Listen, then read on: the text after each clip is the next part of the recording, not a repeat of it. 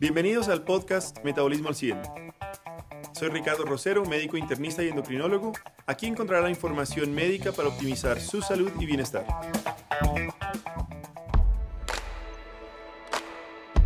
Muy buenos días, muy buenas tardes, muy buenas noches a todos los que nos escuchan. Muchas gracias por este espacio que nos, nos dejan estar con ustedes una semana más.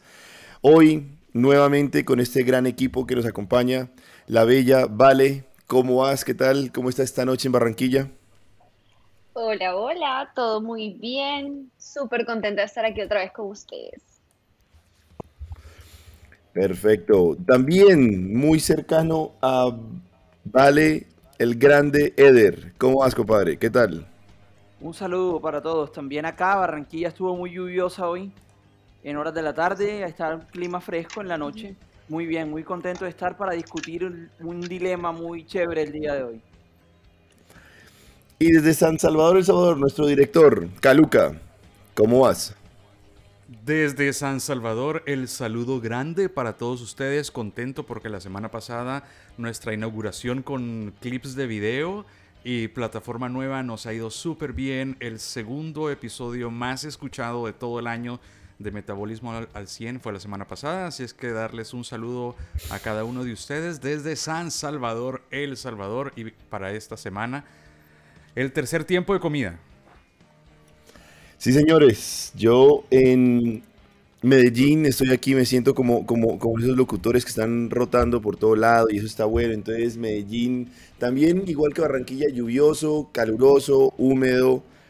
Ya no sé, medio, medio pongo el aire acondicionado, ahí mismo empieza a hacer frío, entonces lo quito y empieza a sudar. Ya me volví animalito de, tierra fría. Luego, es un podcast itinerante. Así es. Luego, luego el título tal cual que quisimos ponerle, porque además de los tips de Vale, el tema va un poquito más allá. Y es cenar o no cenar. Es ahí el dilema. Luego, empecemos con las preguntas. ¿Ustedes cenan o no? Primero Vale. Bueno, yo sí ceno, definitivamente ceno, pero eh, creo que al principio habíamos hablado de, en el primer capítulo hablamos de esto, o en el segundo, no creo que fue el primero, y es que yo entreno en las noches y generalmente llego después de dos horas de entrenamiento con mucha hambre. Y la verdad no me da para comer, o sea, para cenar antes de entrenar, porque termino de trabajar y me voy directo, ¿sí? Es como que, sí, yo definitivamente ceno, aunque trato de cenar ligero, pero creo que ahora que desarrollemos la temática podemos definir cómo serían esas comidas.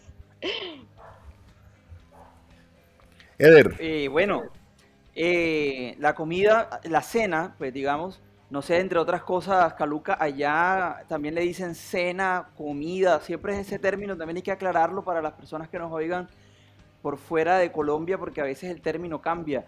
Eh, digamos, en cena, hablando de la comida de la noche, no deja de ser también un ambiente o un momento familiar. La cena termina uniendo la familia, es el momento de pronto de conversar cómo nos fue en el día, cómo le fue a los, niños en el colegio, cómo estuvo la mamá, etcétera. Y, termina siendo un momento también que va más, allá, va más allá de la alimentación. Entonces, ya después ahondaré también en mi parte, pero yo sí ceno total. Sí, yo yo te tengo que reconocer y, les tengo que contar, yo viví por algunos meses en Guatemala y por algunos años en Colombia. y, es una mezcolanza, porque en, Guatemala la comida es el almuerzo y en Colombia la comida es la cena. Entonces cuando tú, dices, bueno, vamos a una comida, entonces yo llego un momento en el que, espérate, va, a ser de día o va a ser de noche, porque, porque es una mezcolanza. Pero sí, yo me acuerdo que en Colombia la comida era la, era la cena, creo que está súper bien eh, nombrada, de decir, es el tiempo de comida. Y coincido contigo. Todas las, las, los momentos importantes, los cumpleaños, eh, las comidas de negocio eh, y todas esas cosas importantes en las que tú te reúnes son en la cena. sí ceno, no tan fuerte como les explicaba en el podcast anterior, no es tan fuerte como, como en el almuerzo. En El Salvador, digamos que un salvadoreño tradicional normal es eh, la, lo que va cambiando su alimentación diaria es el almuerzo. Eh, ¿Se acuerdan que les contaba que el almuerzo del salvadoreño es casi siempre arroz, casi siempre las tortillas que les describía, casi siempre una parte de ensalada, donde casi siempre es lo mismo, y lo único que iba cambiando era la proteína? Pues entonces, en el caso de la cena, la cena casi siempre es estándar. Eh, hay frijoles, y el tiempo que yo viví en Colombia, yo los molestaba mucho a los colombianos. Les decía, hermanos, a ustedes el subdesarrollo no les ha dado para agarrar los frijoles y molerlos. Y luego los ponen a freír, como lo hace el resto de América Latina. Sí, eh, México, por ejemplo, es muy fuerte esa tradición. En Guatemala incluso comen unos frijoles que son, los llaman frijoles negros, porque son más, más, más oscuros. En El Salvador tenemos unos frijoles rojos, más pequeños que los frijoles paisas de la, los, por ejemplo, los, de la bandeja paisa. Y entonces, casi siempre, siempre, es la base de la comida salvadoreña, los, los frijoles. Eh, hay huevo, pan francés, y eh, esto lo puedes acompañar o con plátano frito o con queso o con un poco de crema, pero casi siempre es lo mismo. Entonces lo que va cambiando es la presentación de los frijoles. A veces los molés, a veces están enteros, a veces están fritos, a veces están solamente pasados por agua y el huevo igual. El huevo a veces es picado, a veces es estrellado, a veces está duro, ¿me entiendes? Pero esas son las combinaciones que vas haciendo y ahí está como la creatividad del salvadoreño en, en ir haciendo esos cambios, pero casi siempre es lo mismo. Pero ya va, es que tú me estás hablando de que supuestamente no es tan fuerte la comida y eso suena, pero re duro. Pero es que vas, a lo, vas, a vas, a lo, mismo, vas a la porción, no vas a comerte la cantidad de frijoles que te comes en una bandeja paisa, por ejemplo, que es una cantidad de comida que da para que, coman cinco de, una sola bandeja paisa. En el caso del zapallo, no, son porciones eh, lo, que, lo que te da, por ejemplo, una cuchara sopera, esa es, la, porción de, frijoles, es un huevo. Eh, a veces le pones un poco de vegetal al, huevo, a veces lo combinas con algo de, salchicha, por ejemplo, a veces con algo de jamón.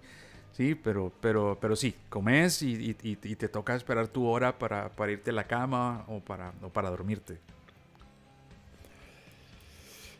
Yo no he tenido las experiencias centroamericanas de Caluca. Pero por ejemplo, no sé si es que fue mi mamá o es así en pasto.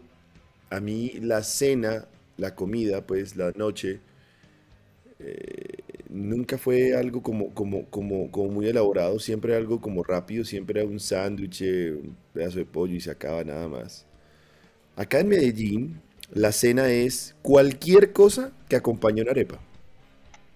Puede ser arepa con queso, arepa con carnita desmechada o pollito desmechado, arepa sola, arepa con café. O sea que todo se, todo se circunscribe a lo que tenga ganas de acompañar la arepa. En Bogotá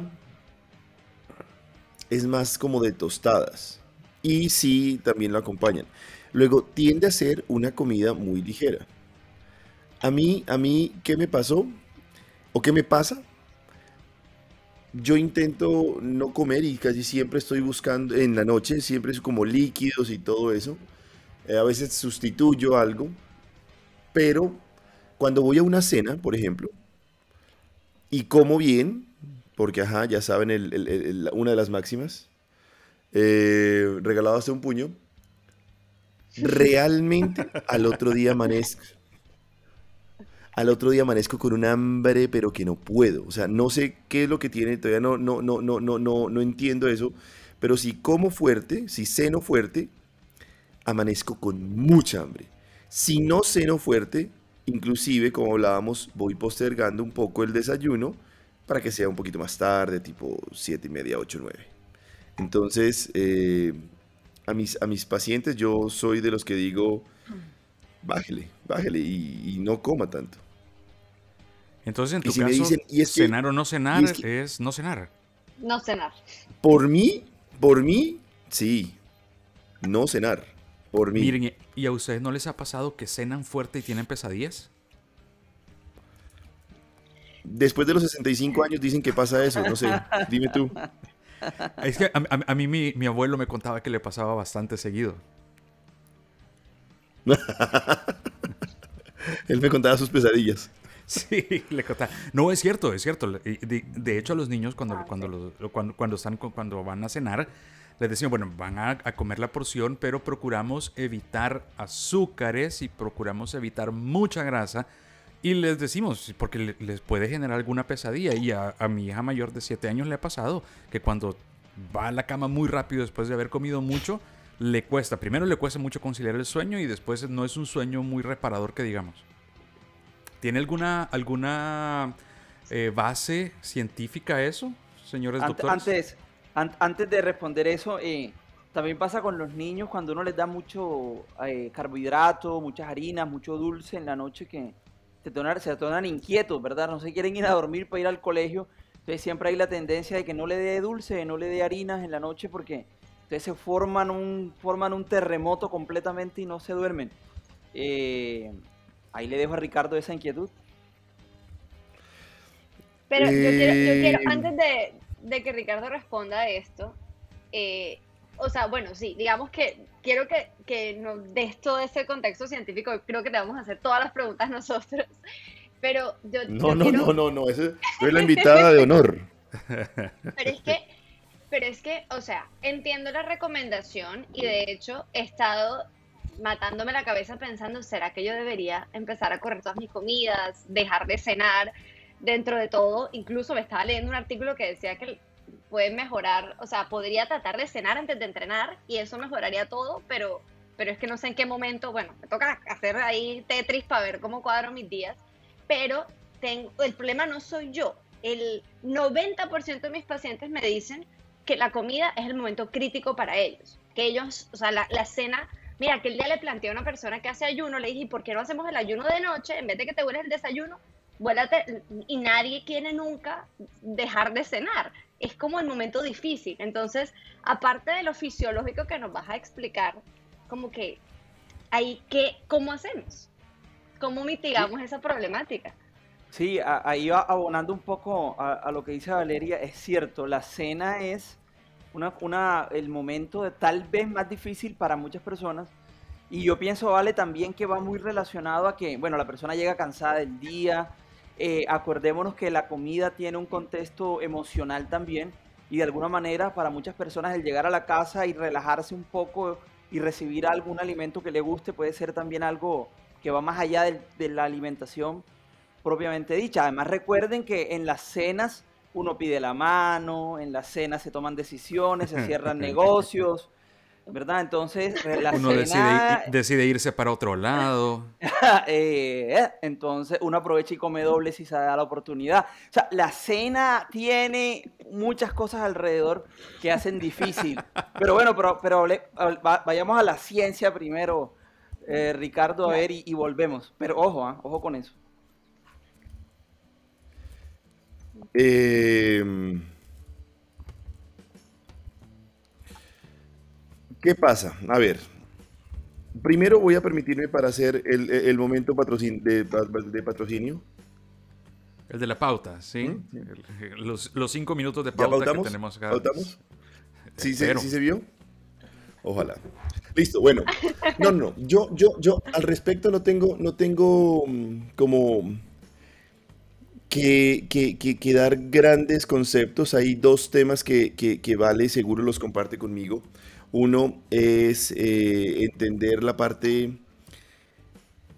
térmica y generadora de, calorías de ciertos alimentos, lo cual evidentemente pues eh, lo que siempre, el ejemplo que siempre se pone. En principio, si ustedes van a salir de viaje, se van de vacaciones a otra ciudad, y tienen que, van a viajar 15 días, un mes, lo que sea.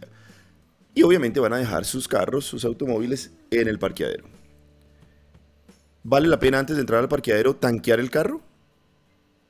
¿Por un mes que van a estar ausentes? Como está, lo dejan y ya. Y eso es lo que pasa. El cuerpo cada vez que tanquea, ¿cierto? Va a requerir una acción.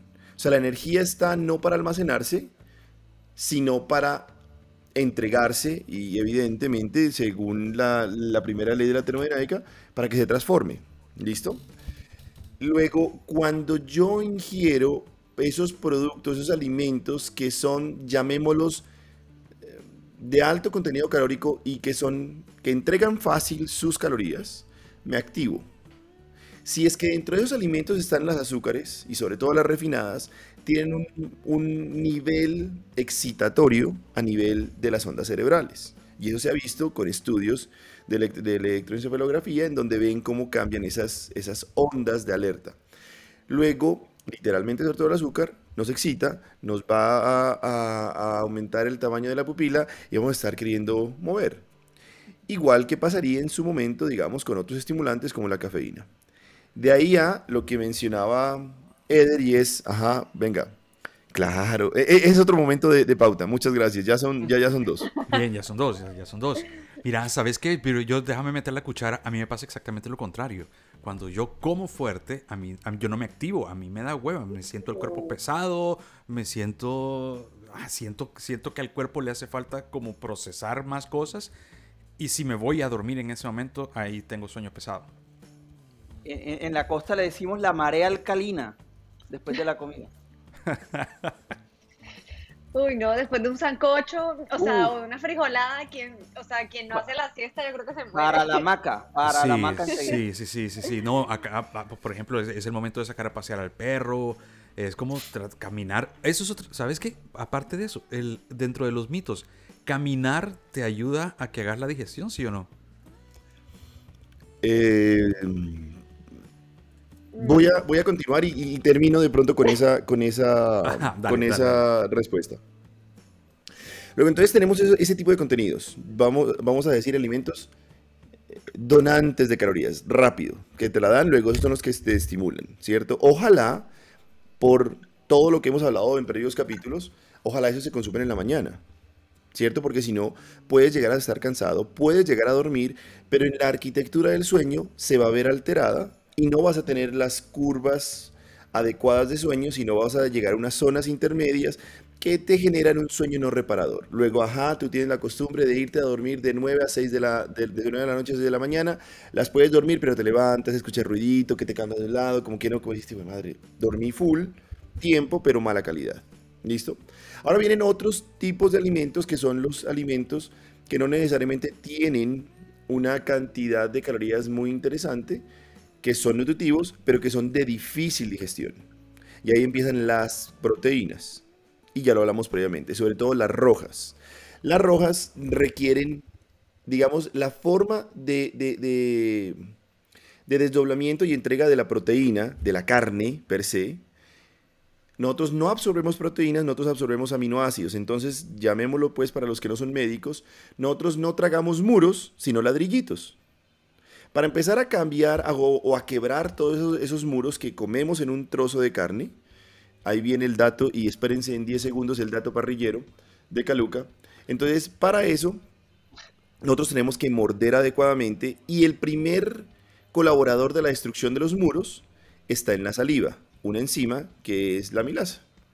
Esa enzima te lleva, digamos que ese, ese muro mm, ya sin cemento, sin pintura, ya con fragmentos, a que una vez pase al estómago, el ácido y otros, otros enzimas empiecen ya a terminar de quebrar todos los ladrillitos para que los absorba. ¿Listo?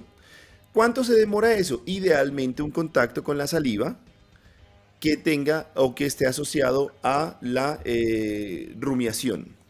Nosotros podemos rumiar asociado a los molares, ¿cierto? Esos son nuestros muelas para triturar los alimentos. Para eso, y lo habíamos hablado en otro capítulo, necesitamos entre 32 a 37 mordidas antes de deglutir la, eh, la carne. Pregunta rápida. dijimos, que, dijimos que era imposible. Sí, sí. Exacto. ¿Cuántas veces lo vas a hacer? Dijimos que era más o menos como en el mejor de los casos, siete. Sí, sí. Eso va a generar que te llegue... Es imposible, no es chicle. No, o mejor se come la carne molida. Con la carne molida te ahorras unas cuantas sí, masticaciones. ¿Mm?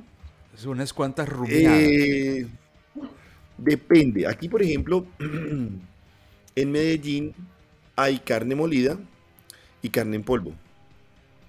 ¿Cierto? Sí. Y es interesante eso porque es una carne más, yo no sabía, o sea, para mí eso es un descubrimiento paisa. Y ahí carne sí. En polvo, hermano. No, sí. Porque son básicamente como, voy a decir cualquier cosa, o sea, como que le dan la vuelta a la molienda dos a tres veces más hasta que ya sale vuelta nada. Eh, yo no sé, ahí sí desconozco. No, la ponen a...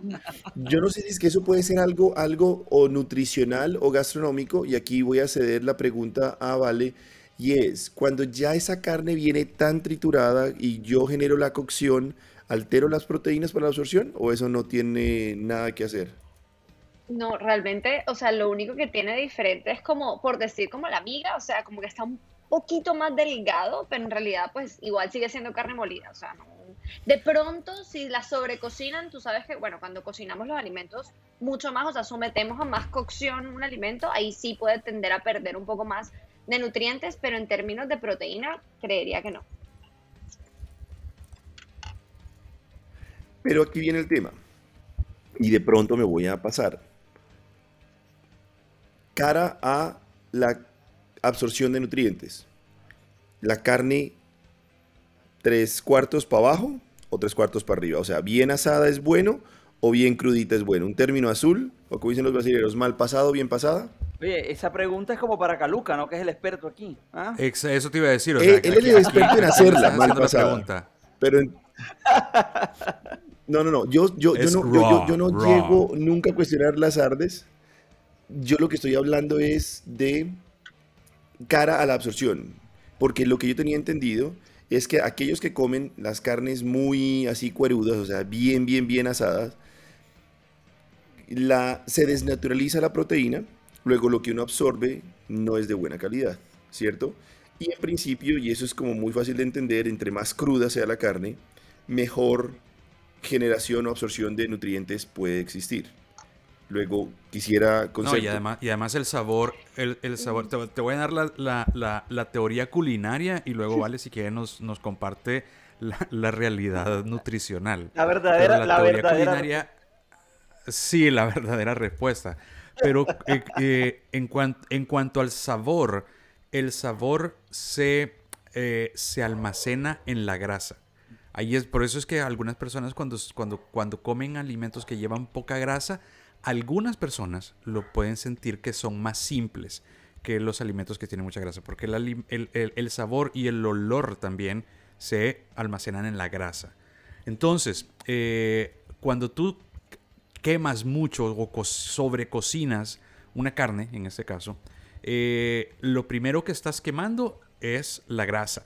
Y entonces eh, lo, que, lo que al final te llevas a la boca y al final lo que sentís es esa grasa quemada. Entonces es un sabor bastante diferente.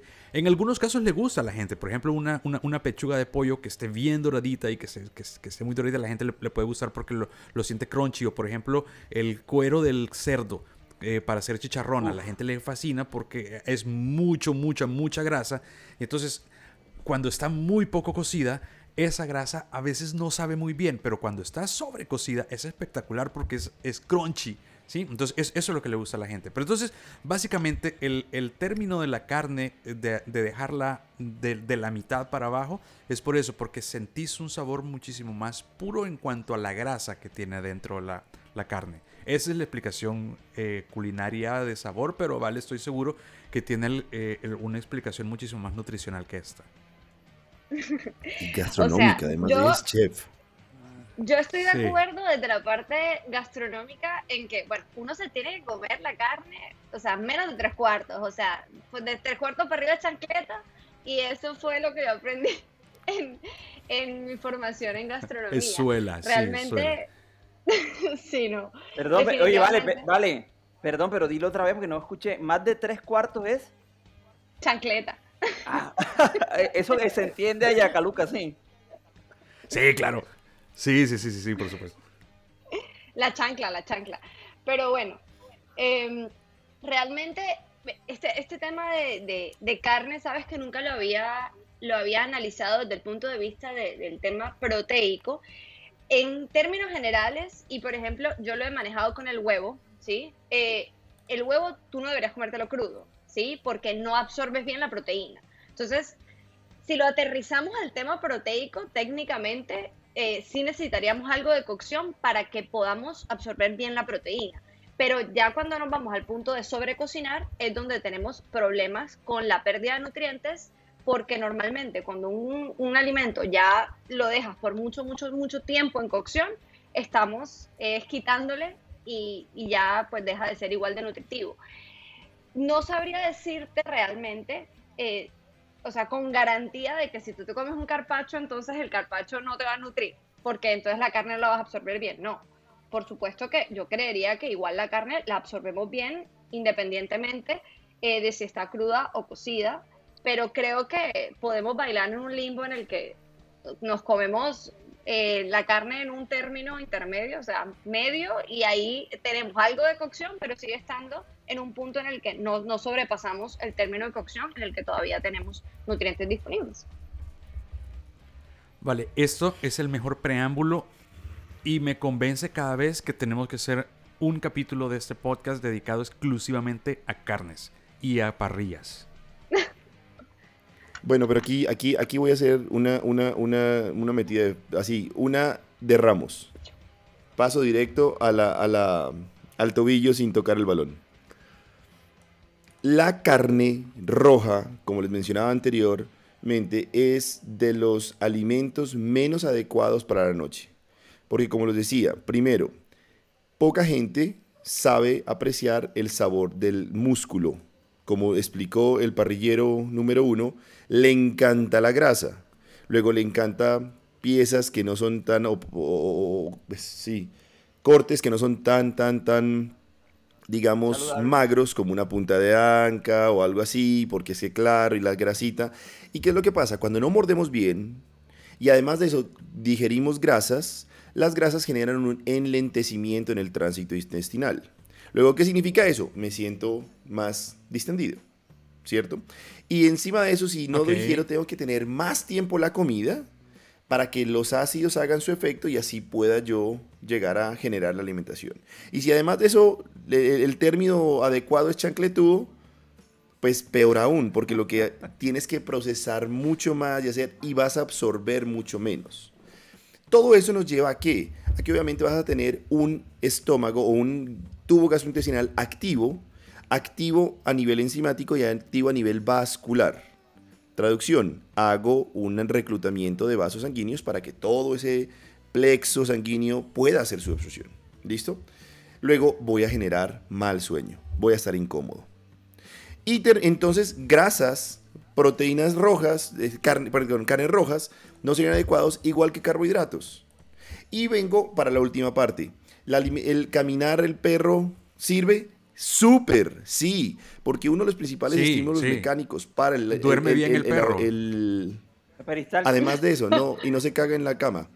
Eh, no, además de, no, eh, es, es que cuando yo camino es el primer estímulo para favorecer el tránsito intestinal. Luego, evidentemente, estás ayudando como a, bajar eso. Yo, yo quiero decir algo. Por favor, Eder. Yo quiero decir algo que voy a hablar como paciente, como paciente, y, como me sospecho, me sospecho que al final me van a querer decir que es mejor no comer. Entonces me voy a adelantar a decir, hombre, imagínese un fin de semana sin comerme esa deliciosa pizza, ese asado en la noche. Y yo les puedo decir como paciente, estoy hablando, me quito la investidura un poco de, médico y digo, los sábados que como mi pizza en la noche es cuando mejor duermo y me levanto el domingo, mejor dicho, uno. ¿Qué tienen ahí para, para opinar? Fin de semana seguro, sin comida. De seguro acompañás ¿Con qué bebida lo acompañás? Una Coca-Cola. Uy, perdón. Eh, con sodita. Pero cero. Cristiano Ronaldo te va a matar. Pero cero.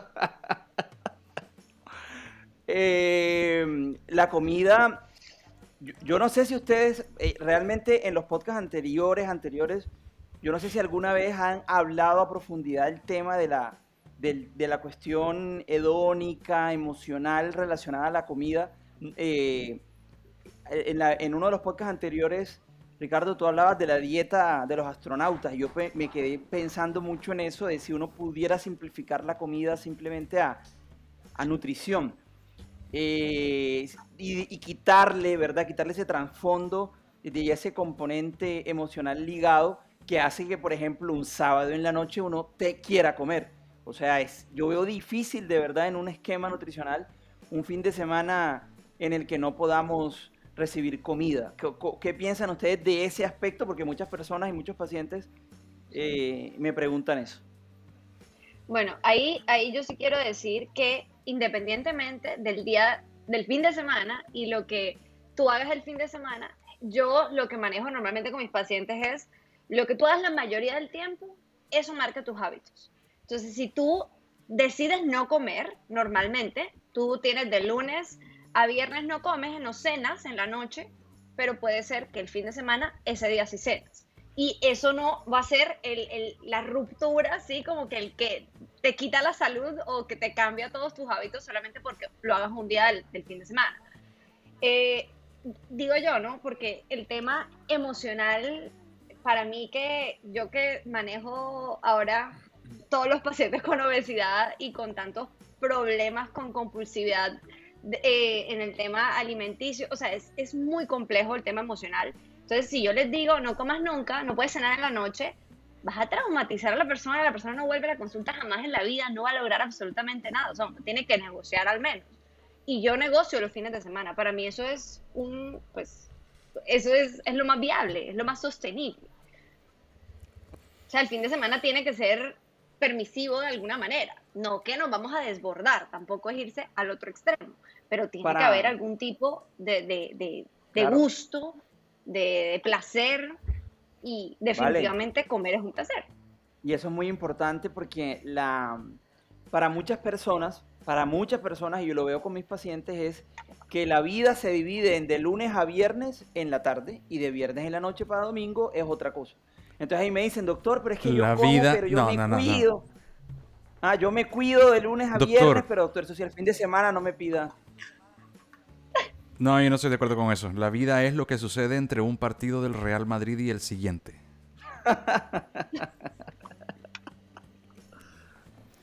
el partido sería el Edén.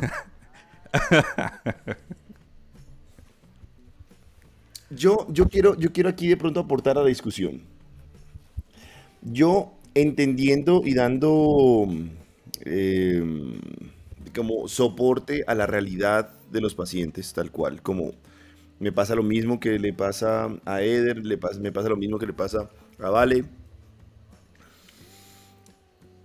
Yo dejé de negociar, ¿cierto? ¿En qué sentido? Mm, entiendo eso, pero saben, lo que yo he llegado como a observar nada de contenido científico, algo muy particular y observable, es que cuando uno negocia, en el momento que uno negocie esas pautas, el paciente se va a sentir siempre empoderado porque se le da el beneficio de su vida como tal. Entonces estamos hablando de vida, yo hago lo que se me da la gana. Luego usted inténteme convencer. Nosotros no tendríamos que llegar a negociar, nosotros tendríamos que llegar a vender, ¿cierto? Hay, hay, hay, hay uno de esos TikTok muy, muy, muy, ah, como muy linkeados en todo lado, que es un peladito en, en, en, una de las playas de México, no sé si lo han visto, que, que aparece y que con las empanadas, mira, si tú eres por acá un buen extranjero, lo que dicen es que vas a llevar un producto certificado de la playa de no sé qué, entonces te digo, vas a llevar dos o tres, tres es número de suerte. Pero entonces, no sé, porque me imagino que es una para ti y otra para tu pareja. Yo te recomendaría de carne, pero también tengo de... Y empieza. Y después el peladito sale con su venta. Nunca le dijo, ¿será que me compra? El hombre ya le dijo, me va a llevar, va a hacer, no sé qué. Cada vez que el hombre le pone una negociación, se la pone a favor del vendedor, no del comprador. Luego me vas a llevar dos o tres. Luego quiere decir que aseguró las dos. No, no, no, tampoco voy a probarlas. Déjeme dos y ya. Ajá, y el hombre tenía que vender dos. ¿Me entiendes? Entonces, cada vez que nosotros empezamos, porque es que al fin y al cabo, es como, como lo que pasa en los colegios, ¿cierto? Mandamos a nuestros hijos a ser educados en conocimientos, digámoslos. Pero les decimos a las profesoras cómo educar. Ah, no joda. Entonces, ¿para qué lo mandamos? Para gastar plata porque es que no me gusta que lo griten, no me gusta que lo no es que no me gusta que lo premien, no. Y eso es lo mismo que creo que pasa. ¿En qué sentido? Fíjense que cuando uno empieza a tener esas, esas, como esos esquemas, llamémoslos de venta, no de negociación, algo que es interesante es eh, que los pacientes llegan y cuando se someten nuevamente a los hábitos, eh, empiezan a, tener como ciertos recuerdos y comparaciones. Voy a mandar aquí, voy a aprovechar, ya que, ya que rompió todo el protocolo Eder en su anterior capítulo, mandándole saludos a la mamá. Yo quiero eh, mandarle un saludo a un paciente que, me, hizo acordarme para este espacio. no, no, no. A un paciente, él es eh, John Graciano. Hoy estuvimos hablando y hoy, digamos que son de esos pacientes que se vuelven amigos. Y nos, y nos, y nos, y compartíamos las cosas y él decía, no, es que me voy de cumpleaños. Y mi hermano, es un tipo, un éxito brutal. O sea, ese man es un campeón. Y decía, voy de cumpleaños. ¿Y qué quiero hacer? Listo, si quiere celebrar su cumpleaños, haga lo que quiera, hermano. No, pero tranquilo, haga lo que quiera. Solo te voy a decir una cosa. Muchas veces mis pacientes pasa esto, esto, esto, esto, esto. Y dice, güey, pucha. La verdad, sí. Yo aquí me la estoy dando como que quiero hacer muchas cosas. Y uno llega en ese momento y ya empieza como que todo lo que hacía antes, por esa sensación de bienestar, bajé de peso, luego puedo hacer esto, bajé de peso, luego me queda así la ropa, bajé de peso, luego mira cómo estoy de activo no joda, ¿en serio voy a tener que tomar trago y arepa y para eso? Entonces ellos quieren hacer muchas cosas como que se llena el ojo, pero llegan la verdad y ya cambiaron el estilo. Y lo que decía Vale, ahí sí lo, digamos que lo, que lo llevo porque lo que nosotros tenemos que hacer en el tratamiento de pacientes es ayudarlos a cambiar estilos de vida, no negociar lo que mal hacen. Luego, en ese orden de ideas, en tu caso, en tu caso, de Eder, Espérate, yo voy a terminar la idea. En, el caso de Eder, yo antes de decirte que está bien o mal el alimento, yo te preguntaría cómo relacionas ese alimento. Porque fíjate que tú ya tienes un esquema. Viernes, noche, pizza. Luego probablemente estamos hablando de una carga emocional y laboral muy alta, en donde estás buscando una recompensa hedónica para darte placer. Luego estás durmiendo plácido. Y probablemente, obviamente, llegas a, tener una, un, tiempo entre la comida y la, y la, noche más largo, entonces obviamente haces digestión y por eso dices que duermes bien, porque hiciste adecuadamente la digestión y además de eso estás plácido, estás feliz, dormir feliz es rico. Ahora bien, ¿cómo te, te compensaban tus papás? Y de ahí empezamos toda la psicología de la alimentación. Hablar del hedonismo, no de lo bueno o malo de la pizza, ya la pizza la sabes que es mala, punto, se acabó. Ricardo, pero su buena, buena digestión es por la ¿Cómo que es mala la pizza? no, hombre, la pizza es manjar. Cierto, cierto, cierto, tienes razón. Tienes, razón, la, pizza es buena, la pizza es buena. Y mejor se acompañan con Coca-Cola. Vale, yo, yo tengo, una, yo tengo una, una, una consulta sobre eso. ¿Sabes que cuando yo estaba pequeño, y, y, nos enfermábamos del estómago o teníamos un, un, estómago como muy pesado después de, después de haber comido mucho, mi mamá nos, nos mandaba a tomar una Coca-Cola para que nos sintiéramos mejor. Y yo no sé si era la vaina de tomar la Coca-Cola o qué, pero nos sentíamos mejor. Y, y, y eso lo, lo, lo he llevado hasta mi vida adulta. Y ahora cuando me siento pesado, me tomo una Coca-Cola y me siento mejor. ¿Por qué? La verdad, no tengo una respuesta puntual. Lo único que te puedo decir es que esto me recuerda a una profesora cuando estudiaba, bueno, en las clases de, mi formación como nutricionista, de fisiopatología, que decía que ella se tomaba una Coca-Cola y se comía unos chitos y eso era bendito para la digestión. Y yo, nadie nunca entendió por qué, pero eso le funcionaba para la diarrea y para cualquier otra cosa. La mejor profesora del mundo. Recuerda, recuerda que la, que la Coca-Cola es la chispa de la vida. Ah, recuerda, recuerda. ¿Saben qué? Por ahí dicen que destapa caños. Entonces yo creo que más bien es eso. Es cierto. Ahí, la Coca-Cola destapa caños. Ahí tienen su respuesta. Estoy con vos. Estamos recuperando patrocinadores. el tema asociado también es el efecto que tiene el, digamos, el agua o el líquido carbonatado, ¿no? Entonces favorece obviamente que tenga una, digamos, eh, un tránsito de, gases mejor, ya para arriba, para abajo. Entonces también tiene, tiene ese efecto más, más que otro. Y también favorece alteraciones del pH, lo que lleva también a una alteración de esos componentes como tal. Y además que al ser la chispa de la vida, es lo mejor en la salud. Entonces, luego, luego, yo, yo, yo creo que, que, que, voy a retomar esa parte porque hay algo muy interesante que hemos tocado que es la parte emocional. Pero déjenme como, como, como, como devolverme al tema original, cenar o no cenar. Ya tenemos por lo menos desde la parte de endocrinología ciertos alimentos que desde el punto de vista metabólico son mal absorbidos o que alteran el sueño.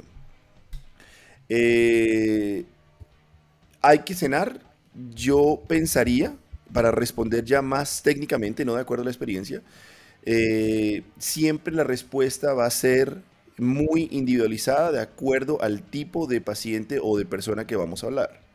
Si yo digo que la cena es mala y resulta que Eder tiene turno nocturno en hospitalización esta noche, lo condené porque al no tener energía lo voy a fregar, literalmente. ¿Listo?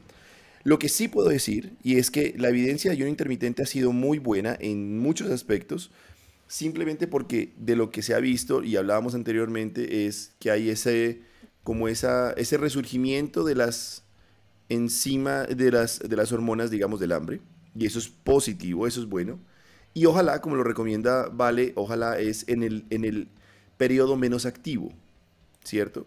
Y el periodo menos activo es cuando dormimos. Entonces, como que después de eso, ¿cómo les ha ido a ustedes con sus, con sus pacientes o cómo les, les ha ido a ustedes cuando de pronto, si manejan eso, bajan cargas de, alimentación, ¿cierto? De pronto no quitarlas, pero pasamos de un super, una cena super fit centroamericana que nos, nos demostró Caluca cómo es, a de pronto pasar, qué sé yo, una cremita de verduras y ya. qué, ¿Qué cuál es la retroalimentación de los pacientes? Mm, ¿Qué te digo yo? Lo que pasa es que yo siento que ese, ese tema es un poquito complicado porque muchas veces las personas no están tan dispuestas a ceder el tema de la cena. O sea, como te digo, no, no, es que yo directamente negocie con todo el mundo y deje que todo el mundo haga lo que se le dé la gana, yo les doy las recomendaciones, pero hay gente que no tiene la disposición y me pasa con mucha frecuencia. Entonces, yo recomiendo cenas ligeras, eh, pero hay muchas, o sea, un gran porcentaje de las personas que no les provoca, es que yo no quiero comer ese tipo de cosas en la noche, entonces no es tan exitoso el resultado, porque no lo hacen, porque tienden como a siempre irse por otras alternativas. Sí, sí me ha funcionado, digamos, que comen un poco más ligero en cuanto a que, sí, cogen algo así tipo más, más pequeño, de pronto reducen la porción, reducen el carbohidrato, pero en términos generales, o en mi experiencia hasta el momento, es medio, ha sido medio fracasado el intento de recomendar algunas cosas ligeras. Yo, yo quiero eh, colocar acá que, por ejemplo, hay, yo reitero, que, por ejemplo, en muchos pacientes de los que manejo, eh, sobre todo con algún problema de sobrepeso eh, o de obesidad, es que en las noches es cuando más hambre les suele dar. Y yo entiendo un poquito, Ricardo, lo que dice Valeria, el tema de negociar, eh, porque es que a veces, aunque uno tiene que dar un mensaje, el tema, del, por ejemplo, yo manejo mucho la parte de negociar como una manera progresiva de irlos llevando a donde tienen que ir. Total a veces cuando uno simplemente les quita de lleno algo que hacen diariamente y que tienen años de estar haciendo, por más que yo sea buen vendedor, que no lo soy, no lo logro de entrada. Entonces voy poco a poco llevándolo, ¿verdad? Y vamos negociando, pero vamos a llegar a un punto y por eso el tema de medir, de tener unas metas medibles en un tiempo, es cuando hay que hacer. Cuando yo de verdad detecto que el paciente no está eh, en una disposición de cambios reales, ese paciente no, no debe seguir pues, con, este proceso. Entonces yo creo que eso también es importante. Paréntesis, Eder es muy buen vendedor, tuvieras cómo llegan las pacientes a la consulta. No, el doctor Eder, corazones, corazones, corazones, una maravilla. Hoy me tocaron dos pacientes que, mejor dicho, estaban in love y que les decían, pero, pero, ¿qué te dijo? ¿Qué te dijo para que salgas así de la consulta? Tal cual. E, esto no es chisme, es real. No, no, no, no, a mí me consta, a mí me consta. De hecho, tengo inclusive estudiantes de Eder que me han escrito a mí a decir si es que el álbum de Panini no trae la figurita de Eder. Porque que ese álbum no lo van a comprar. Si es que no es con la figurita de Eder, no puede salir. Entonces ya lo está mandando a hacer y todo. Tengo información privilegiada que dice que Panini va a sacar la foto de Eder para este mundial. No, hermano, y, además estamos vendiendo, estamos vendiendo motos con, con parrilla para desayunar desde que lo mencionaste en el podcast. también, también. No, hay, una cosa que, que, quiero dejar aquí para todos los que nos escuchan. Realmente, eh, las guías, los estándares, las recomendaciones que hay a nivel mundial apoyan y soportan lo que habla eh, Vale y Eder, ¿cierto? La negociación, siempre la motivación. Yo, y eso sí lo tomo a título personal, de pronto tengo otra, otro, otra, otra visión, y es porque, igual como les pasa a ustedes, em, tengo digamos, el paciente no llega a ver, como dicen las recomendaciones, a ver si lo convenzo a entrar a un programa. No. La gente va, paga y dice, yo quiero esta vaina y ahora sí. Es lo mismo como que pago el colegio a ver si voy a clases. No, ya, va. Ya es, ya es, una, ya es una ganancia, ¿cierto? Por ese lado. Claro, cuando lo mandan obligado, es otro tema. Pero cuando es voluntario, ya lo que dice Eder, ya el hombre eh, arranca. Y otro tema que eh, si es de pronto para analizar es la cultura, ¿cierto? Eh, mi ejercicio se desarrolló más que todo en, en, Medellín. Mi población es más que todo femenina, ¿cierto? Entonces ya tienen el chip. Entonces, listo, otra, vamos. A mí no me cuesta negociar, por ejemplo, o hablar o imponer, si me permiten, la parte nutricional pero en cambio, lo deportivo y los hábitos de sueño sí que me cuesta. Y eso sí terminó negociando. Entonces, sí, ahí sí, ahí sí tengo que regresar y vuelvo, insisto, doy toda la razón y el respaldo académico de lo que ustedes mencionan. Pero es nada más, insisto, como para, para, para abrir algo de, de, negociar o no negociar, hacer o no hacer. Y sobre todo es basarse en el sentir. Mi práctica se trata o, o, se, o, se, o, se, o se estima desde sentir. Es, dame la oportunidad de dos, tres semanas a ver cómo nos va. Total. Y me vas contando, y me vas contando. O sea, no me digas, no me hagas. O sea, si no has hecho ni siquiera el intento, dame la oportunidad. Has hecho todo lo que te ha dado la gana por los últimos 10 años. Llegas ya con una alteración, dame 15 días. En 15 días, si quieres, me llamas, me escribes, y me dices, ¿cómo vas? La mayoría de mis pacientes ni me escriben. Porque dijeron, ya voy a esperar a que este man venga y joda después de un mes. Entonces, digamos que por ese lado, como que vamos bien basando. Eder. O sea que la, digamos que la respuesta un poco al tema de cenar o no cenar es una respuesta de internista nuevamente y depende. Y, em, además de la cultura, además de todo, pero si quiero porque, digamos, muchas personas pueden estar preguntándose, bueno, ¿y qué pasa con los niños y los adolescentes? En ellos, ¿verdad? Yo no sé, Valeria, yo la verdad no tengo idea con, de, no sé casi nada de adultos, pero mí sí que nada de adolescentes y de, y de niños ahí en ese sentido, ¿verdad? La, cena para ese grupo etario, número uno, y número dos, para poner sobre la mesa también, Ricardo, es las personas con algunas enfermedades. Entonces, a nosotros nos escuchan acá muchas personas, por ejemplo, que pueden ser diabéticas, por ejemplo, y que se estarán preguntando, bueno, y en mi caso, ¿verdad? Y porque es probable que la cena de pronto yo me la pueda volar. En un paciente diabético, ¿cuál sería el escenario? Ahí pongo esas dos situaciones para también analizarlas. Yo creo que en tema de, bueno. Bien, bien, bien, bien, bien, doctor, bien, doctor. en, el tema de, adolescentes, por ejemplo, eh, los adolescentes están, ese es como el segundo pico de crecimiento en la vida y normalmente el, digamos, el nivel energético eh, el requerimiento energético incrementa muchísimo. Entonces los adolescentes siempre tienen hambre y tú vas a tener que dar una carga muy alta de energía a lo largo del día. Normalmente, por ejemplo, los adolescentes sí necesitamos snacks, porque es que ellos ya de por sí comen bastante en los tres tiempos de comida principales, pero vamos a necesitar poder cumplir con las necesidades y además que muchos de los adolescentes también son físicamente activos. Eh, son deportistas en el colegio y demás. Entonces, yo en niños no haría eh, ayuno. La verdad es que la parte metabólica, creo no, que Ricardo puede hacer aportes eh, no, adicionales. No, no, no, yo no sé nada. niños nada que ver. Adolescentes. No, no, no, no. a, mí, a mí los únicos niños que me gusta, de hecho, la única niña que me gusta es mi hija. De resto no veo nada. Nada, no veo, me niego bueno, pero en todo caso creo que sí hay... si hay oyentes, eh, pues mamás que se preocupan por sus niños, no, no los pongan a saltarse comidas, no creemos tampoco trastornos de conducta alimentaria, eh, incentivando ayunos desde temprana edad, porque, o sea, en un principio pues todavía están creciendo y también el desarrollo cognitivo va a estar, eh, va a ser muy dependiente, va a ir muy de la mano con, con la buena alimentación. Entonces, no, yo no lo recomendaría. Y bueno, creo que abro el espacio para que Ricardo nos hable de los pacientes diabéticos. No, no, no. Ahí sí me corchas porque me, vuelves una nada toda mi teoría de conspiración en contra de la, de la cena. Porque el diabético se tendría que dividir en insulino dependiente y no insulina dependiente. El insulino dependiente se tiene que dividir a su vez en el tipo de insulina que utiliza. De larga acción, de ultra larga, corta, ultra rápida.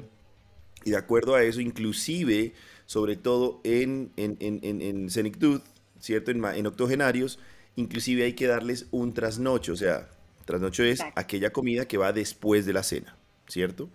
Que tiene que ser proteica, que para que dure, para... entonces en ese orden de ideas ya es... Pero, aquí viene mi gran pero. En los pacientes diabéticos jóvenes, que son secundarios a resistencia a la insulina, más que una deficiencia pancreática, Dependiendo el, esquema farmacológico que usen, hay estudios que muestran que eh, el, ayuno es seguro. ¿Cómo se hicieron esos estudios? Hace unos años atrás, ¿cierto? Aproximadamente estamos hablando nosotros de los 90, eh, con el ramadán. El ramadán es un ayuno intermitente. Te tiene una ventana de ayuno. Y son diabéticos. Luego desde ahí empieza y se ha visto que eso no genera ningún problema en ese tipo de pacientes. ¿Cierto? Entonces sí, digamos, la respuesta es súper compleja porque hay que segmentar dentro de la población diabética para llegar, exacto, para llegar a decir sí. Luego, insisto, en aquellos que son resistentes o, muy recientes, diagnosticados, ayuno no hay problema, y hay buena evidencia. Y vieja, para decir que esto no es un invento a ver qué pasa. No, no, estamos hablando de Ramadán, hace más de 30 años estudios sin ningún problema. Inclusive hay esquemas para manejo de eh, esquema insulínico en pacientes, eh, pues como tal, que tienen que practicar dentro de su cultura y religión el Ramadán. Entonces, en eso, en eso digamos que por ese, por ese lado no, no habría ningún problema. Eh, yo creo que tenemos que ir cerrando, maestros. Entonces, Correcto. a mí me gustaría cerrar una parte gastronómica con sabiendo esos, esos, esos componentes que dijimos que no son los mejores, no quiere decir que nada es prohibido. Ojo, aquí no estamos eh, polarizando, no estamos prohibiendo absolutamente nada, estamos de pronto discutiendo algunas opiniones y compartiéndolas con ustedes. No creemos que haya alimentos prohibidos, ¿cierto? Hay unos mejores que otros para ciertos pacientes, ¿cierto? Luego, en ese orden de ideas, vale, ¿cómo podrías conformar uno o dos platos para los que nos escuchan una buena cena? Aquellos que hacen deporte y aquellos que no hacen deporte. Sí, la verdad es que quería dar algunas, algunos tips y recomendaciones justamente porque sé que es un tema que les cuesta mucho a los pacientes. A veces me preguntan, es que no sé qué cenar, es que no, o sea, llego a la casa y no quiero cocinar. Entonces, eh, las recomendaciones que normalmente les doy eh, también implican el, el tema de preparación anticipada, que entonces, si bien no puede hacerse para que la cena sea ligera, mi recomendación principal es tratar de que sea a base de vegetales. Y no quiere decir que entonces tiene que ser una ensalada, porque esa normalmente es como a donde nos vamos. Ensalada, no. Entonces podemos hacer cremas o sopas de diferentes tipos, y, pero no tiene que ser una sopa aburrida, o sea, no, no se tienen que imaginar entonces la crema de vegetales verdecita, como que tipo, que, que uno no le provoca de pronto todo el tiempo. Podemos hacer eh, una sopita mexicana y le ponemos aguacate, le ponemos el, pollo y ya tenemos, o sea, tipo a base de tomate y realmente es algo que digerimos bien, que cae bien, pero que también da mucho gusto comérselo y quizás incluso le podemos agregar algo, unos, por ejemplo, unos platanitos crunchy hechos en, en al horno o en la air fryer, una cantidad pequeña, entonces ahí le damos un placer un poquito también con lo crujiente, que son cosas que buscamos dentro del placer general de comer. Otras cosas que recomiendo aparte de sopas, ahí de un solo ejemplo, pero hay un montón. Eh, debería compartir en, Instagram para que... Y les debo un montón de cosas y siempre se me olvida, pero se los prometo que esta, esta vez sí les voy a hacer las ideas de, preparación sana. Otra cosa que hago son como rollitos a base de vegetales. Entonces podemos hacer unos taquitos de lechuga. Entonces la base es de lechuga, pero tenemos igual la proteína para llenar y hacemos, pueden ser unos rollitos en repollo o unos rollitos eh, de acelga o sí, como que hacer o con zucchini, uff, ese es mi favorito. Unos rollitos de zucchini, puede ser con, con queso, pueden ser algún relleno proteico también. Em, y ya, entonces, para el que me dice como, bueno, es que no, yo necesito algo con harinita porque me hace mucha falta, porque si no, no puedo comer. Entonces, yo, ¿qué les digo? Algo como un wrap, ¿sí? Algo que, digamos que no es lo más predominante, pero entonces le ponemos, por ejemplo, un wrap de falafel. Entonces le ponemos eh, un par de falafels, un poquito de rula, tomate, eh, sí, como que tratar de meterle algo de vegetales, un poquito de hummus para que tenga algo más de proteína y ahí tenemos una cena que no, no tiene tanta carga, tiene proteína vegetal y eh, aunque tenga algo de carbohidratos no es lo más predominante. Oye, oye, oye, y para los simples mortales, no, la mitad de lo que eso, eso, eso, eso justo te iba a decir, o sea, vos no solo, no solo enseñás a comer, sino que además enseñás a cocinar, ¿no? No, además que eh, eh, el falafel, ¿qué, animal pone el falafel? ¿Eso qué es? Yo vivo en la montaña, ¿qué es esa cosa? Los falafel son estos... Em, no, no, no, estoy molestando, me refiero es, es, que... No, no, es una pregunta válida. Yo, yo vivo en El Salvador, acá no tenemos ni idea qué es un falafel. No, no, no, yo también, yo tampoco. Acá en El Salvador no tenemos ni idea qué es. Ok, es una preparación de, la cocina árabe a base de garbanzo. Tú lo que haces es básicamente triturar el garbanzo que ya está cocido con muchos vegetales. Eh, normalmente son hierbas, entonces perejil, eh, cilantro, eh, puede ser hierbabuena, bueno, cebolla, bueno, son varios vegetales y los haces en bolitas. Normalmente son fritos, pero los puedes hacer en air fryer o asaditos. Entonces, yo siempre tengo mi nevera, porque, bueno, mi congelador, porque yo vengo de familia árabe, entonces para mí es normal, pero bueno, uno uno los consigue mucho en Barranquilla, pero los puedes preparar, le doy la receta. 100% eh, aquí para los que no son colombianos, eh, hay, Colombia tiene dos costas, la Atlántica y la Pacífica, y los costeros o los costeños del Atlántico son opuestamente diferentes al Pacífico, en su cultura, en su fisionomía, en sus, en sus costumbres. Luego son dos naciones. Allá hay turcos. Pues voy a exagerar, acá son muy afro, entonces la comida es muy diferente, entonces sí vale la pena hacer eso. Pero entonces yo tenía una, una, una, una paciente que ha sido de las que más me enseñó y creo que la he mencionado un par de veces acá. Es una paciente que vive en una vereda a hora y media de Planeta Rica, ¿cierto? Eso es lo que yo llamo Costa sin mar, aunque ese departamento sí tiene mar. En donde tenía, ella cuidaba a su nieto y tenía un marrano, una gallina y le daba ñame, yuca y eh, creo que ah, y plátano. No tenía luz. Yo por eso nunca le mandé el medicamento que quería mandarle porque tenía una obesidad mórbida, porque pues obviamente necesita cadena de refrigeración y ajá, no se puede. ¿Cómo hacer una comida con ella? Entonces, ojo, yo le dije, ajá, ¿y la proteína? No, doctor, es que yo mato o vendo el marrano para pagar los tiquetes para ir al médico. Y la gallina, no, porque si mato a la gallina no me da los huevos. Entonces la proteína es huevo. ¿Cómo puedo hacer una paciente que tiene básicamente en la mano eso? Y esa es una Colombia real. No sé qué tan real sea en Centroamérica, no sé en Norteamérica, pero eso es lo que pasa. ¿Cómo podría ser esa básica? Esa sin, falafel ni zucchini y esas cosas. ¿Cómo podríamos llegar a contemplar? O, o no, o eso ahí como uno se rinde. ¿Cómo lo ves tú?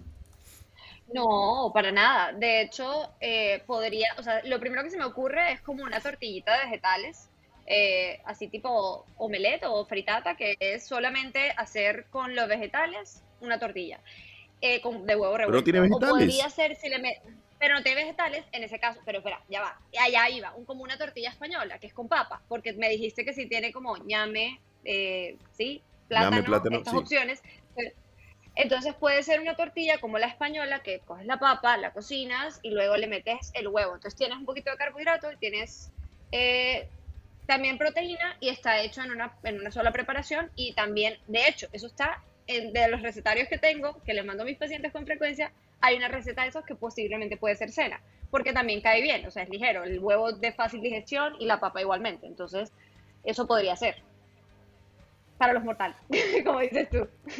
válido, válido, válido, válido, válido. No, yo también creo eso. Em, yo era paciente, yo a esa paciente lo que hice fue prescribirle un suplemento proteico para, para, para ayudarle un poco con eso. Que para nosotros médicos está inclusive en el PBS, que lastimosamente no lo conocemos, lo hacen muchos los nutricionistas y nosotros al desconocerlo nunca lo mandamos. Luego, creo que llegó el momento de las conclusiones. Creo que los tips estuvieron excelentes. Eh, yo voy a buscarme que me hagan eso porque yo no creo, a mí me da pereza cocinar eso. O sea, ya me dijeron a mí zucchini me gusta mucho, creo que es excelentísimo, pero ya vi, ya vi la, lavada. Luego, ¿cuál sería la conclusión de este, de este dilema de cenar o no cenar? Eder, vamos contigo. Yo pienso que hay que, dentro de esa política de nosotros de aprender a comer, en el conocerse, en el tener en cuenta sus antecedentes, en el tener en cuenta el momento de su vida, yo pienso que una comida sana siempre va a ser fundamental. Una cena sana va a ser fundamental. Caluca. Yo me quedo con varias cosas que aprendí, ¿sabes? En este capítulo. El primero de ellos es que la somnolencia que nos puede dar algunos después de comer se debe a que el tracto digestivo está ocupando la sangre que normalmente debería estar en el cerebro, la está utilizando para hacer la digestión y por eso es que nos empezamos como a apagar, como a apagar, como a apagar. Eh, eso es una de las cosas que me quedo. La segunda con la que me quedo es que caminar el perro funciona porque el movimiento pélvico ayuda a que el intestino comience a hacer la, digestión. Y lo tercero que me pareció muy interesante Ojo que no lo sabía. A caminar al perro. No, no vas a culiar al no perro. No vas a cabalgar al perro, vas a camigar. Es que movimiento pélvico. ¿Cuál pélvico, hermano? pues cuando caminas, cuando caminas moves la cadera, ¿no? O es solo en El Salvador. Culo de modelo, pues. ¡Ay! O sea... culo de ¿Y, te mueves, ¿Y te mueves las cantongas también? Sí, sí, sí. ¿Te mueves las cantongas? ¿Te y las rodillas. Y, y, las rodillas las tenés que subir a la altura de la cintura. No, no, no, es que ya con tacos uno camina diferente, total. no jodas. La tercera, la tercera conclusión que me queda es que la Coca-Cola cuando uno se siente mal eh, del estómago le puede ayudar porque tiene eh, gas. Sí, tiene las, las, sparkles esas que tiene, la ayuda. Entonces, por lo tanto, la cerveza también las tiene. O sea que la cerveza también podría ser un instrumento para ayudar a que uno se sienta mejor cuando se siente demasiado embotado. Esas son mis tres conclusiones de este capítulo. Y nada, saludos desde San Salvador. Oye, yo empalmo, perdón que me meta rápidamente, pero eso que decía Caluca yo no puedo dejar pasar. Acuérdense que a este, a este novelista eh, Charles Bukowski, creo que se pronuncia, que le preguntaron por qué, que por qué bebo alcohol y dijo porque ninguna buena historia comienza con estaba yo comiéndome una ensalada. Así que pila. Exacto, exacto, exacto. Aquí, aquí hay estigma, o sea, un vegetariano no va a contar una, una buena historia. Uy, uy, no, no, no, no, no, ni, un abstemio tampoco. Bueno, eh, yo me quedo con dos conclusiones, ¿cierto? La primera es, no resolvimos creo que el dilema, porque terminaremos siempre con la frase más célebre de, de Eder y es depende, ¿cierto? Eh, luego, en ese, en, ese, en ese aspecto, si podemos bajar la cantidad sin poner en sacrificio el ambiente, creo que es la mejor solución. ¿Por qué? Porque lo que vimos es que, y eso lo, lo estudiaron los gringos, y es que la cena se volvió el único espacio por los deberes de colegio y laborales donde se puede reunir la familia. Entonces, o las noches, las congregaciones. Entonces, no hay que sacrificar el espacio y el ambiente, pero no hay que acompañar inadecuadamente ese ambiente. ¿Listo? Y segundo, Caluca nos ha dado un grandísimo ejemplo de lo que es manipular la información. Nunca se habló lo que dijo y él lo utilizó luego. Hay que tener toda, toda, toda la, la, la, estructura para hacer mensajes asertivos y claros para que, para que no pase eso.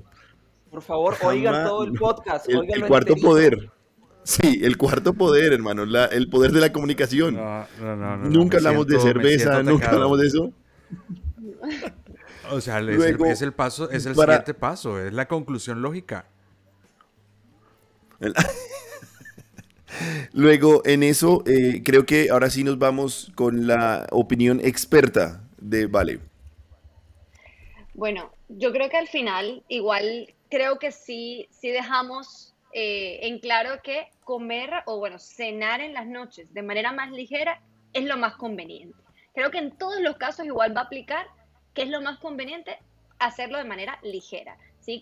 tratar de incluir vegetales, tratar de incluir no una cantidad alta de carbohidratos por toda la explicación que nos dabas, incluir proteína de fácil digestibilidad y lo que quiero decirles a todos, que sé que les cuesta en las noches llegar a la casa después del trabajo, después de una jornada, tener que preparar cosas, tratan de tener una, eh, una herramienta ya pensado, em, si tienen algún tipo de ayuda o hacen algún día de preparación anticipada, eso puede facilitarles mucho tener la comida a la mano. Si uno ya lo tiene pensado, ya sabe exactamente qué es lo que va a preparar, o ya se anticipó el fin de semana y sacó un ratico y cocinó y dejó algunas cosas listas, ya de pronto entonces no, no, no está en ese limbo de estoy cansado, estoy aburrido, voy a pedir el domicilio, estoy cansado, estoy aburrido, voy a zamparme el sándwich porque es lo más borren, fácil. Borren rápido el celular. Tengo al dueño de Rappi al No, ya me jodió. Este man sí. No podía irse sin joder un cliente. Entonces, creo que la conclusión finalmente es traten de facilitarse la vida. Vean eh, recetas online, busquen recetas saludables y opciones. No se queden en lo mismo de siempre. Hay que salirse un poquito de la zona de confort y seguramente les va a funcionar y los va a beneficiar. Bueno, entonces, con eso hemos cerrado la trilogía de Desayuno, Almuerzo, Cena. Espero que hayan eh, logrado tener algunas respuestas a preguntas frecuentes, algunas ideas, o inclusive también nuevamente nos hagan esas preguntas que tenemos para eso. Vamos a aprovechar este espacio. Les voy a pedir a ustedes que nos compartan sus Instagram para que lleven también sus preguntas ahí, los que quieren sobre todo esa parte nutricional y gastronómica con Vale, todo lo que es enfermedad per se con el gran Eder. Por favor, Vale, ¿nos puedes recordar tu Instagram? Valeria Nutrición, mi apellido G-I-H-A, por si acaso. No es, con, no es con Y de Gina. Eh, bueno, mi Instagram es arroba Eder Hernández con Z MD. MD. Arroba Eder Hernández MD. Calu, para que te hagan sobre todo las preguntas de parrilla. El mío es súper sencillo. Caluca M, nada más. Eh, en Instagram y en Twitter, si lo quieren también, Caluca Marroquín en, en Twitter. Y el mío, ricardo.rosero.md. Muchas gracias. Eh, esperamos que les haya servido este, este podcast y nos vemos dentro de ocho días, ahora sí, con un tema que tal vez les va a gustar. Y es recetas adecuadas en el día a día. Empezamos la polémica sobre todo de los platos típicos. Vamos a traer los platos y vamos a destruirlos o construirlos. Luego, nos vemos dentro de ocho días. Hasta luego. Gente, un abrazo, nos vemos. Muchachos, se les quiere.